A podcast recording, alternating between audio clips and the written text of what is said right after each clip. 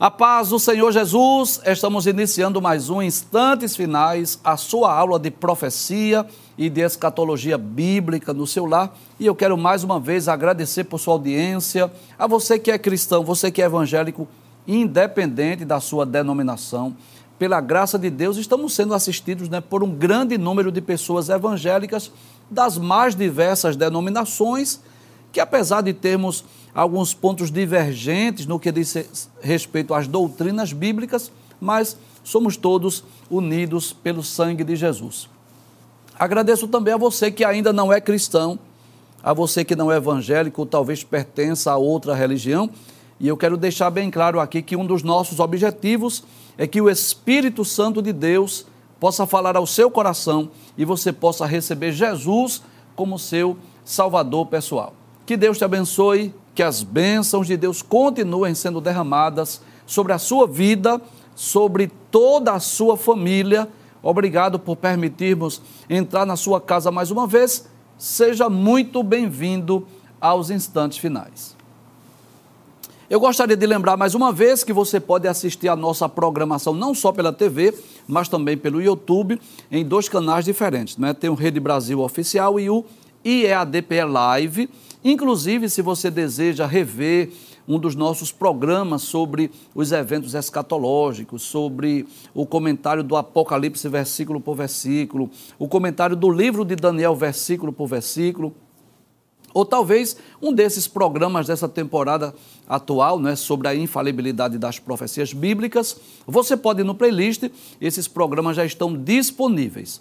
Agora, se você quer entrar em contato conosco, enviar a sua mensagem, a sua dúvida, a sua crítica, a sua opinião, sua sugestão, anote aí o número do WhatsApp, que é o 994661010. Inclusive, através desse WhatsApp, você pode também enviar para nós sugestões de temas para ser abordado aqui no programa, não é? Quem sabe é, a, os temas sugeridos poderão até ser tema de, de novas temporadas. Então aproveite também para enviar a sua sugestão de temas, de assuntos para serem abordados aqui nos instantes finais.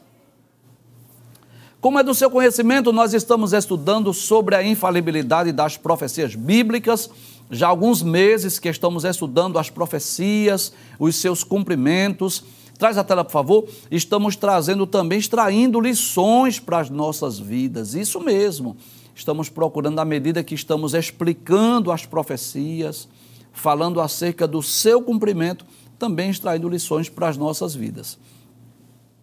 Nos programas anteriores, nós demos início a uma série de, de estudos sobre as profecias do livro de Zacarias. Abre a tela principal. Isso, livro do profeta Zacarias que é um dos profetas chamados de pós-exílicos, é? Zacarias, Ageu e Malaquias, foram os três profetas que foram levantados por Deus para profetizar depois do cativeiro babilônico. Zacarias profetizou mais ou menos por volta do ano 520 a.C. Vamos recapitular alguns temas, algumas profecias que já estudamos sobre Zacarias? ou do livro de Zacarias. Abre a tela, por gentileza. Bem, estudamos uma exortação ao arrependimento, que está nos primeiros seis versículos do livro. Estudamos também sobre a reconstrução do templo. Deus se utiliza do profeta Zacarias para profetizar, para anunciar, para prometer que o que o templo de Jerusalém seria reconstruído. Nós estudamos também outra profecia que o povo de Judá seria espalhado pela terra mais uma vez. E no último programa, nós estudamos sobre o povo judeu retornar à sua terra mais uma vez. Nós estudamos aí algumas promessas e, baseado nesse texto, Zacarias capítulo 8, versículos 1 a 8, nós dissemos no programa anterior que algumas dessas profecias já se cumpriram não é? nos dias de Neemias, se cumpriu também eh, em maio de 1948, mas há um aspecto dessa profecia que vai se cumprir ainda no futuro, no período do reino milenial. Hoje nós vamos estudar outra profecia de Zacarias, também no capítulo de número 8. Abre a tela, por gentileza. Isso, bênçãos prometidas ao povo judeu. Se você estiver com a sua Bíblia, traz a tela, por favor, depois eu vou mostrar essa imagem. Se você estiver com a sua Bíblia, você vai perceber que a epígrafe do capítulo 8 é exatamente assim: bênçãos prometidas. Nós estudamos os oito primeiros versículos no programa anterior e hoje vamos estudar a partir do versículo 9 até o versículo de número 23 e vamos perceber também no programa de hoje que algumas dessas profecias já se cumpriram no passado e outras hão de se cumprir ainda no futuro, principalmente no reino milenial. Abre a tela principal, por gentileza. Bem, você tem aí, claro que são é, à sua direita, é uma imagem meramente ilustrativa, uma imagem aí do profeta Zacarias, quando estava escrevendo o seu livro, né, recebeu a inspiração para escrever a mensagem dada por Deus e à sua esquerda é uma imagem da Jerusalém atual, não é? Está aí a bandeira de Israel, está lá ao fundo o, o Domo da Rocha, não é? Aquela mesquita que está lá em Jerusalém e está aí as partes do muro da cidade de Jerusalém também. Também. Então, nós vamos falar hoje sobre bênçãos prometidas ao povo judeu. Pode passar a tela, por favor, capítulo 8, versículo de número 9 Deus se utiliza de Zacarias e diz assim: Assim diz o Senhor dos exércitos: Esforcem-se as mãos de todos vós que nesses dias ouvistes essas palavras da boca dos profetas, que estiveram no dia em que foi posto o fundamento da casa do Senhor dos exércitos, para que o templo fosse edificado. Então, como nós já estudamos, traz a tela, por favor nós já estudamos em programas anteriores, uma das principais mensagens de Deus através de Ageu e Zacarias foi exatamente para motivar, para despertar o povo judeu a reconstru reconstruir o templo de Jerusalém. E Deus estava se utilizando de Zacarias, dizendo ao povo judeu que eles se esforçassem, né? Esforcem-se. E o que é que nós aprendemos? Que, embora houvesse a promessa de Deus, embora houvesse o desejo de Deus que o templo fosse reconstruído, mas era preciso haver esforço, não é? Nós até já falamos sobre isso, que aquilo que nós podemos fazer, Deus não faz. Quando nós fazemos a nossa parte, Deus fará a parte dele. Então o povo estava preocupado porque faltava recurso, faltava mão de obra qualificada, haviam muitos escombros, muita dificuldade para reconstruir o templo em Jerusalém, havia também as oposições por parte dos samaritanos, mas Deus se utiliza de Zacarias para dizer: esforcem-se. Como que diz assim: eu vou fazer a minha parte, eu vou dar recurso, eu vou mandar material, eu vou é, abrir caminhos para que o templo seja reconstruído, mas são vocês quem devem se esforçar. Volte a tela mais uma vez para eu chamar a atenção aqui de algo que considero importante. Deus diz: esforcem-se as mãos de todos vós que nestes dias ouvistes as, estas palavras da boca dos profetas. Quais eram esses profetas? Era exatamente o profeta Ageu e o profeta Zacarias que estiveram no dia em que foi posto o fundamento da casa do Senhor dos Exércitos. Ou seja, quando eles retornaram de, de, de Babilônia, com Zorobabel haviam posto os fundamentos da casa do Senhor, mas faltava ainda esse templo ser reconstruído e Deus se utiliza de Zacarias para motivar, para despertar o povo. Vamos ao próximo texto, capítulo 8, versículo 10. Aí diz assim: porque antes destes dias, ou seja, antes de serem postos os alicerces do templo, antes de vocês colocarem as mãos para reconstruir o templo, não houve aluguel de homens, nem aluguel de animais. Professor, o que significa isso?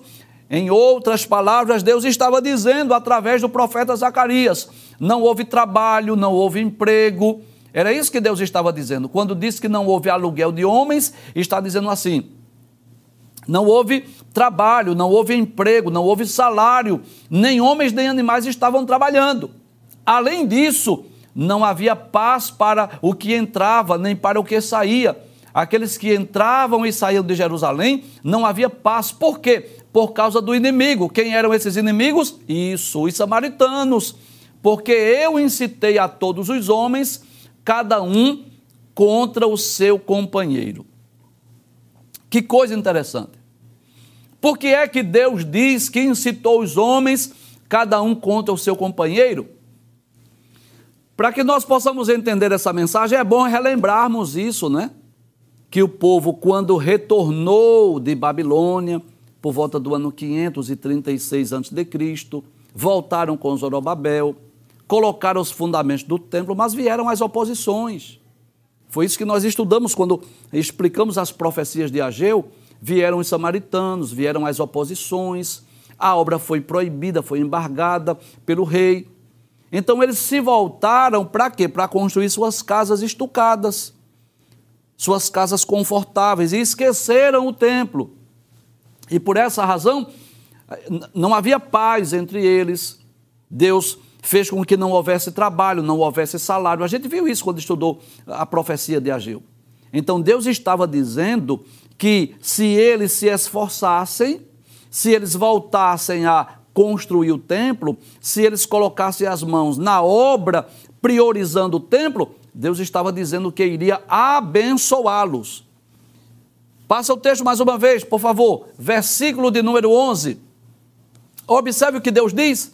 Mas agora não serei para com o resto desse povo, como nos primeiros dias, diz o Senhor dos Exércitos. Não, eu não vou fazer como fiz nos primeiros dias. Em outras palavras, Deus estava dizendo: eu vou mudar a história. Deus estava dizendo: eu vou abençoá-los. Eu vou fazer com que eles sejam prósperos. Eu vou fazer com que eles sejam bem-sucedidos. Se esse povo, traz a tela por favor, se esse povo se esforçar, colocar a mão na obra, dedicar-se à construção do templo, eu vou abençoá-los. Eles passaram por privações. Houve período em que não havia trabalho, não havia salário, não havia emprego, eles, eles não tinham fartura, abundância. Mas se eles se esforçarem, se eles colocarem as mãos para construir o templo, eu vou mudar a história. Eu não vou agir como eu estava agindo, que eu estava incitando os inimigos contra eles, para que eles pudessem priorizar a obra do templo. Passe o texto, por favor, versículo de número 12.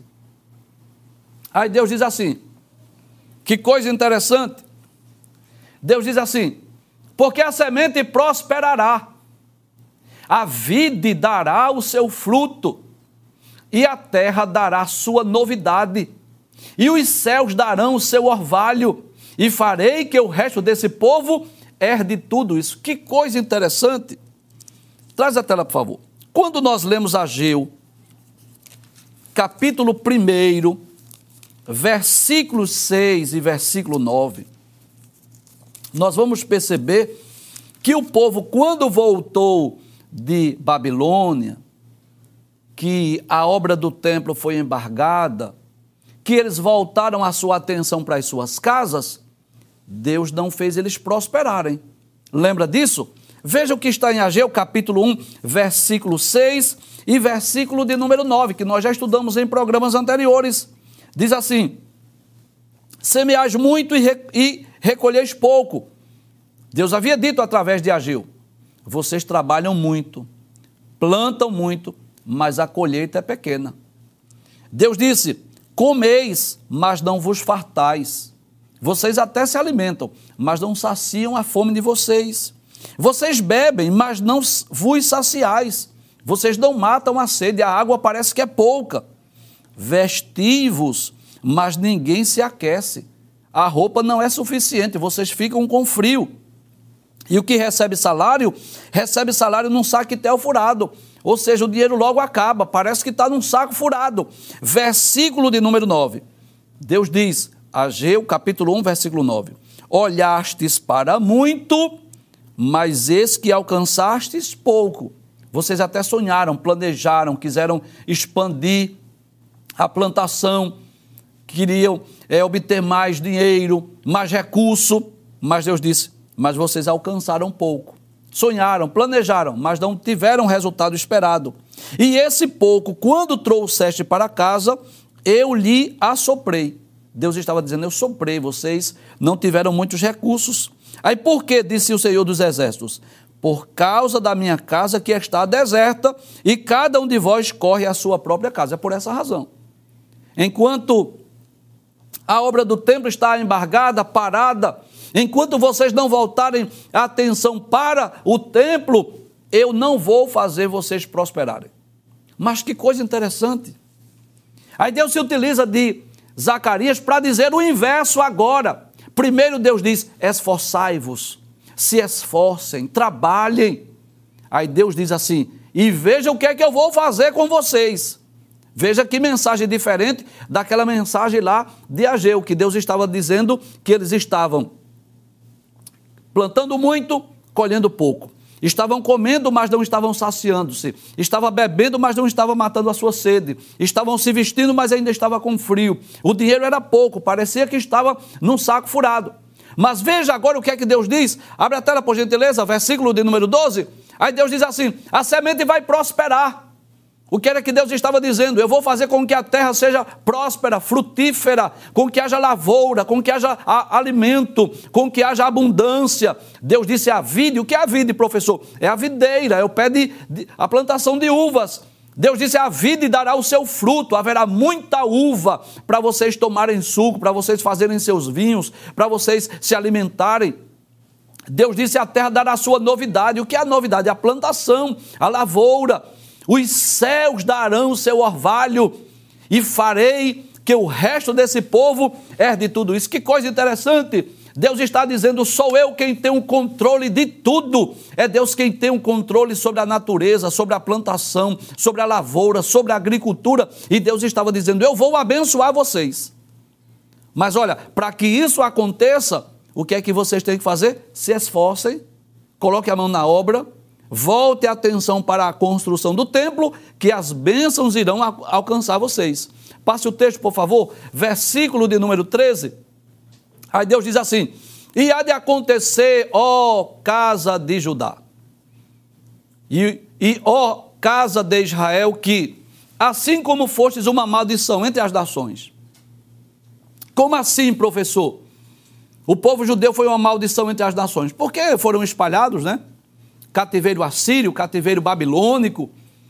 Eles se sentiram, é, as demais nações viram eles como um povo amaldiçoado por Deus por causa das dispersões. Aí Deus diz: Assim vos salvareis, salvarei e sereis uma bênção. Não temais, esforcem-se as mãos. Olha aí a promessa de Deus.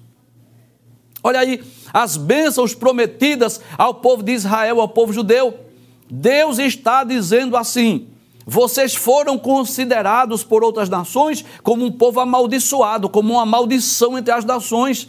Quando vocês foram dispersos, quando vocês foram espalhados, aí Deus diz: Assim vos salvarei, eu vou socorrer vocês. E vocês serão o quê? Uma bênção. E o que me faz lembrar? Traz a tela, por favor. Que Deus tem o poder de tornar a maldição em bênção. Você lembra do que José disse aos seus irmãos? José disse a seus irmãos: Olha, vocês bem tentaram mal contra mim, mas Deus tornou o mal em bem. Deus tornou a maldição em bênção. É Deus que tem esse poder. Então, às vezes, o, o, o, crente está sendo provado, ou afligido, ou tentado, ou perseguido, ou vivendo não é o povo de Deus um momento de, de privações, de necessidade, de provações, de escassez. Todos nós passamos por esses momentos.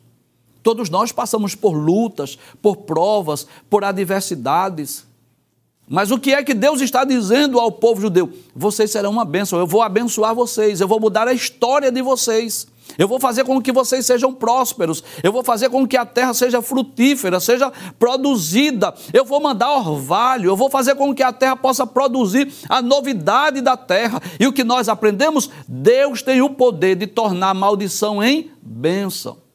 Tristeza em alegria, desespero em esperança. E é isso que Deus está dizendo que vai fazer com o povo judeu. Abre a tela mais uma vez. Aí diz assim: Assim vos salvarei e sereis uma bênção, não temais. Agora, para isso, Deus diz: esforcem-se as mãos, as vossas mãos, trabalhem. Não parem de reconstruir o templo. Pode passar o texto, por favor, versículo 14. Aí diz assim: Porque assim diz o Senhor dos Exércitos: Assim como pensei fazer-vos mal, quando vossos pais me provocaram a ira, diz o Senhor dos Exércitos, e não me arrependi.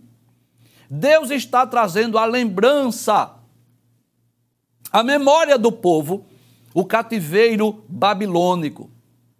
Talvez alguém pergunte, ô professor, e, e Deus às vezes pensa em fazer mal? Sim. Mas em que sentido? Fazer mal no sentido de punição. Traz a tela, no sentido de castigo. Porque nós sabemos disso, que o cativeiro assírio, o cativeiro babilônico foram o quê? Foram manifestações do castigo de Deus. Não foi apenas o poder da Síria que levou as dez tribos é, para a Síria. Não foi simplesmente o poder da Babilônia ou de Nabucodonosor que fez com que o povo judeu fosse levado para a Babilônia. Não. Acima de tudo estava Deus agindo. Deus se utilizando da Síria, Deus se utilizando da Babilônia para punir, para castigar o seu povo. E por quê? Nós já falamos aqui, por causa dos muitos pecados por causa do paganismo, da idolatria, da, da, adoração a ídolos, das injustiças sociais, do abandono da lei de Deus, dos mandamentos divinos. Veio o castigo. Deus mandou os profetas, eles não ouviram. E Deus está trazendo a lembrança do povo. Assim como eu intentei fazer mal e fiz, eu não me arrependi, eu cumpri a palavra, eu mandei vocês para outra nação, eu espalhei vocês pela terra, aí Deus vai dizer o quê? Passe o texto versículo de número 15. Aí Deus diz assim: Assim pensei de novo em fazer bem a Jerusalém e a casa de Judá nestes dias, não temais. É como se Deus dissesse assim: Olha, da mesma forma, traz a tela por favor, que eu intentei mal e fiz, cumpri, eu agora estou intentando fazer o quê? Fazer bem, fazer vocês prosperarem, abençoar vocês. E é claro que se dependesse da vontade de Deus, se depender da vontade de Deus, Deus sempre vai estar abençoando, fazendo o seu povo crescer, prosperar, progredir, porque esse é o desejo de Deus. Agora, Deus, como um pai amoroso, um pai que ama, muitas vezes precisa corrigir, precisa disciplinar, precisa mandar castigo, mandar juízo. Para quê? Para que o povo reconheça os seus erros, reconheça o seu pecado, para que ele se volte para Deus. Veja a vida de um desviado. Veja a vida de alguém que se afastou da igreja, de alguém que saiu dos caminhos do Senhor. É impossível que essa pessoa possa ser feliz. Ele pode mentir, pode disfarçar, pode dizer que está muito bem, mas é da boca para fora. Não existe felicidade longe de Deus. Não existe. Alguém pode até prosperar em alguns aspectos da vida. Pode ter fama, pode ter dinheiro, pode ter amigos, pode ter os prazeres. Agora, felicidade é impossível. É impossível que o homem seja feliz longe, distante de Deus. E quando o povo de Israel se afastava de Deus, adorava outros deuses, outros ídolos, o que era que Deus fazia? Deus mandava juízo, castigo. Quer seja praga de gafanhoto, quer seja seca, quer seja terremoto, quer seja nações estrangeiras. E para que isso? Não era simplesmente a, a, ira de Deus contra o pecado, não era só isso, mas era a extensão da misericórdia de Deus para abrir os olhos do povo judeu, para que eles reconhecessem o seu erro, para que eles se voltassem para Deus. É só a gente ler o livro dos juízes que isso é muito claro. Quando o povo se afastava de Deus e servia a outros deuses, Deus entregava na mão de uma nação estrangeira. E o que era que eles faziam? Isso, parabéns. Voltavam-se para Deus, choravam, se humilhavam, se arrependiam. Aí Deus levantava um juiz que ficava dominando o povo até que aquele juiz morria e o povo tornava a fazer mal novamente. E o que é que Deus está dizendo ao povo judeu? Da mesma forma como eu intentei fazer o mal e fiz, cumpri o que eu prometi, queria enviar vocês para outras nações, eu agora vou fazer outra promessa. Que promessa? Eu vou abençoar vocês. Eu vou fazer vocês prosperarem. Eu vou abençoar a novidade da terra. Eu vou mandar orvalho, a terra vai produzir, E aquele período de escassez que Ageu falou, que vocês plantam muito e colhem pouco, vai ser o inverso agora. Vocês vão plantar pouco e colher muito. Eu vou abençoar o fruto, a novidade da terra, eu vou mandar orvalho, vou mandar chuva e vocês vão prosperarem. É Deus que quer abençoar o seu povo. E Deus não nos abençoa mais materialmente, é porque, infelizmente, essa é a tendência natural do ser humano. Infelizmente. É claro que existem exceções. Existem as exceções, mas a grande maioria das vezes à medida que as pessoas se tornam prósperas, elas se afastam de Deus. A Europa mostra isso, os Estados Unidos mostra isso. Se você olhar a, a história dos grandes avivamentos que ocorreu nos Estados Unidos, que ocorreu na, na Europa, foram palcos de grandes avivamentos, de grandes despertamentos, de envios de missionário. Mas observe, quando veio a riqueza, quando veio a prosperidade, qual é a tendência natural? as pessoas se afastarem de Deus. Faço questão de lembrar essa frase. É claro que existem exceções. É claro que existem pessoas que são fiéis a Deus, tanto na pobreza como na riqueza. Glória a Deus por isso. Louvado seja o nome de Jesus. Como disse Paulo, que sabia ter fartura, abundância, mas também sabia padecer necessidade. Mas não é todo mundo que sabe é, servir a Deus na pobreza e na riqueza como Paulo. Não é todo crente que sabe. Então, muitas vezes, Deus mandou as provações para despertar o povo, para acordar o povo. Deus estava dizendo através de Ageu: vocês não estão prosperando porque vocês não estão com os olhos, o coração voltado para o templo. Aí Deus agora diz através de Zacarias: se vocês se esforçarem, eu vou abençoar vocês eu vou fazer a terra produzir. E da mesma forma que eu disse que iria é, castigá-los e castiguei, eu agora estou intentando abençoar vocês. Passa o texto, por favor, versículo de número 16. Aí Deus diz ainda: Eis as coisas que deveis fazer. Opa, agora vem, agora vem os mandamentos. Traz a tela, por favor. Porque tem pessoas que só querem as bênçãos de Deus, as promessas de Deus. Já, já, já pensou nisso? Que às vezes eu não tenho nada contra a caixinha de promessa. Não tenho nada contra. Se você tem, se você tem na sua casa uma caixinha de promessas, se você costuma todos os dias tirar aquele versículozinho da sua caixa de promessa, não fique chateado comigo não, não fique triste comigo não. Agora, eu quero lembrar, deixar bem claro aqui, que nós, como filhos de Deus, como servos de Deus, não devemos querer apenas usufruir das bênçãos, das mensagens de bênção, de vitória, não só isso. A Bíblia é um livro completo. Eu não posso extrair da Bíblia só as promessas da Bíblia. Eu tenho que ler a Bíblia toda.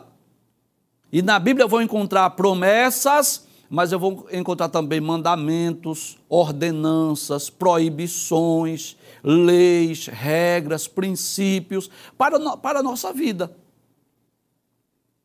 E Deus traz uma palavra de advertência ao povo judeu: eu vou abençoar vocês, agora eu vou dizer o que é que vocês devem fazer. Se vocês querem ser prósperos, se vocês querem ser abençoados, eu vou dizer o que é que vocês devem fazer. Então, não queira só as bênçãos de Deus. Queira também os mandamentos, as ordenanças. Porque até os mandamentos e as ordenanças de Deus para as nossas vidas são coisas boas. Eu devo ver os, os mandamentos e as ordenanças de Deus para nós como coisas boas, como um pai que quer o nosso bem. Veja, por exemplo, um jovem, um filho, às vezes na fase da adolescência, da juventude, não, às vezes ele não entende a cobrança, a exigência dos pais, não é? as regras que os pais começam a ditar dentro de casa. Às vezes ele não entende e acha que o pai é chato, que a mãe pega muito no pé. Não acontece isso com os jovens? Aí veja que coisa interessante. Quando eles casam, que eles têm filhos, e os filhos chegam à fase da adolescência e juventude, aí eles começam a fazer com os filhos o que os pais fizeram com eles: cobrar, exigir, dar regra, horário, né? começa a, a estar observando os filhos, aí ele vai reconhecer que quando o pai fez com eles, queriam bem, e por isso que eles estão fazendo com os filhos. Então, os mandamentos de Deus, as ordenanças de Deus, as leis, as regras, os princípios, os mandamentos, eu não devo ver só como capricho de Deus, eu estou vendo como Criador, que olha para a vida do ser humano e diz assim: eu vou deixar esses mandamentos porque é o melhor para eles, eu quero o bem deles. É por isso que a Bíblia é conhecida, não é como o manual, o manual do crente, do servo de Deus. E se você compra, por exemplo, um produto eletrônico, eletroeletrônico, um eletrodoméstico, por exemplo, ele vai vir com o manual. Ou um manual físico, aquele livrinho, ou aquele manual que é virtual, tecnológico, né? Então, naquele manual, tem ali as orientações para que você possa fazer um bom manuseio daquele produto. Então, eu posso dizer que a Bíblia é essa espécie desse manual dado por Deus, pelo Criador, para que nós possamos viver bem. E nesse manual, Deus vai dar tanto as bênçãos, as promessas, mas também vai falar sobre os mandamentos, as leis, as regras, os princípios para o nosso viver diário. Aí Deus diz ao povo judeu: Eu vou abençoar vocês. Agora tem um detalhe, viu? Eu vou dizer o que é que vocês têm que fazer. Abre a tela, por gentileza. Aí Deus diz assim: Eis as coisas que deveis fazer. Primeiro, fale a verdade cada um com o seu companheiro. Não ande com mentira. Por quê? Porque Jesus disse que a mentira é, é coisa do diabo. O diabo é o pai da mentira. João 8,44. Um crente, um servo de Deus não pode andar com mentira, não pode faltar com a verdade. Deus está dizendo ao povo judeu: fale a verdade, não ande com mentira, com engano. O que mais? Executar juízo de verdade. Que significa isso, professor? Faça justiça. Não use de dois pesos e duas medidas. Seja justo nos seus negócios, seja justo nos seus tribunais, e de paz nas vossas portas. Então, executai juízo de verdade e de paz nas vossas portas. Por que nas vossas portas? Porque nas, no, no, tempo, nos tempos bíblicos, os juízes estavam aonde? Nas portas da cidade. Deus estava dizendo: exerçam juízo, faça o que é justo, o que é correto. Passe o texto, por favor, versículo 17. E nenhum de vós pense mal no seu coração contra seu companheiro. Não fique maquinando, pensando mal, desejando mal, planejando mal contra o seu companheiro. Nem ame o juramento falso, falso juramento, falso testemunho. Não, não faça isso. Você não deve ir a um tribunal para mentir, para enganar as pessoas. Deus está dizendo, seja verdadeiro. Se você for chamado a depor no tribunal, fale a verdade. Independente de, de você é, ser amigo de, de A ou de B, você tem que falar a verdade diante do tribunal. Aí por quê? Porque todas estas coisas eu aborreço, diz o Senhor, né? Então Deus aborrece as injustiças, Deus aborrece a mentira, Deus aborrece a pessoa que fica maquinando mal no seu coração contra o seu companheiro, Deus abomina o falso juramento, todas essas coisas. Então Deus está dizendo ao povo judeu assim: eu vou abençoar vocês, eu quero mandar fartura, abundância, eu vou fazer a terra produtiva. Agora, vocês vão ter que fazer isso aqui. Para que eu abençoe vocês, vocês vão precisar estar dentro desse padrão, desse modelo que eu estabeleci na minha lei, na minha palavra. Passe o texto, por favor, versículos 18 e 19. E a palavra do, do Senhor dos exércitos veio a mim dizendo: Assim diz o Senhor dos exércitos o jejum do quarto mês, o jejum do quinto, o jejum do sétimo e o jejum do décimo mês. Será para a casa de Judá gozo e alegria e festividades solenes. Amai, pois, a verdade e a paz. O que é que Deus está dizendo? Esse jejum que vocês faziam quando estava lá em Babilônia, que vocês jejuavam, mas estavam tristes, porque estavam longe, longe do templo, porque vocês estavam longe da sua pátria ou esse jejum que vocês fizeram quando vocês retornaram do cativeiro. Mas estavam tristes porque faltava recurso, faltava alimento, não tinha roupa suficiente. Era um jejum de tristeza. Deus está dizendo: Eu vou transformar esse jejum em alegria. Vocês vão jejuar, mas vocês vão jejuar alegre, porque eu vou abençoar vocês. Eu vou fazer vocês prosperarem. Passe o texto, por favor, versículo de número 20 e 21. Olha a promessa, veja que promessa maravilhosa. que já está se cumprindo em nossos dias. Assim diz o Senhor dos Exércitos. Ainda sucederá que virão povos e habitantes de muitas cidades. E os habitantes de uma cidade irão a outra, dizendo: Vamos depressa suplicar o favor do Senhor e buscar o Senhor dos Exércitos. Eu também irei. Que coisa extraordinária. Deixa essa tela aí, por favor. Literalmente, esta profecia já está se cumprindo em nossos dias. Aí está a, a imagem, né? uma, uma foto aí do Muro das Lamentações, que recebe milhares de peregrinos, de pessoas do mundo inteiro, que vão ao Muro das Lamentações fazer suas preces, suas orações, colocar lá nas frechas do muro seus pedidos de oração você vai encontrar não só judeus, mas você vai encontrar pessoas de várias nações do mundo ali em Jerusalém, naquele muro, suplicando o favor de Deus, buscando o Senhor dos exércitos. É claro, eu quero deixar bem claro aqui, traz a tela, por favor que o ápice dessa profecia só vai se cumprir no futuro, durante o milênio, quando nações do mundo inteiro irão para Jerusalém, quando Jesus estiver reinando. Eu sei disso, há um aspecto futuro. É por isso que nós colocamos no tema desse programa que o cumprimento desta profecia já ocorreu na história. Por quê? Porque a, bênção de Deus para a lavoura, para a agricultura, ocorreu nos dias de Zacarias, ocorreu naqueles tempos bíblicos. Há profecias que estão se cumprindo em nossos dias, pessoas do mundo inteiro que estão indo para Jerusalém. Mas não resta dúvida que há um aspecto dessa profecia que é escatológico, que é profético, que vai se cumprir no milênio. Passa o texto, por gentileza, versículo 22. Aí Deus diz assim, através de Zacarias: Assim virão muitos povos e poderosas nações a buscar em Jerusalém o Senhor dos exércitos e suplicar a bênção do Senhor. Quando ocorrerá isso, professor? Durante o, o reinado milenial. Quando Cristo estiver reinando em Jerusalém, pessoas, nações poderosas do mundo inteiro vão a Jerusalém, porque Jerusalém será a capital do mundo no futuro. Finalmente, o versículo de número 23, que é o último versículo que vamos estudar. O povo judeu, tão odiado hoje por muitas nações, principalmente pelas nações árabes, será o povo mais amado do mundo. Guarde esta palavra: o povo judeu será o povo mais amado do mundo durante o reinado milenial de Cristo.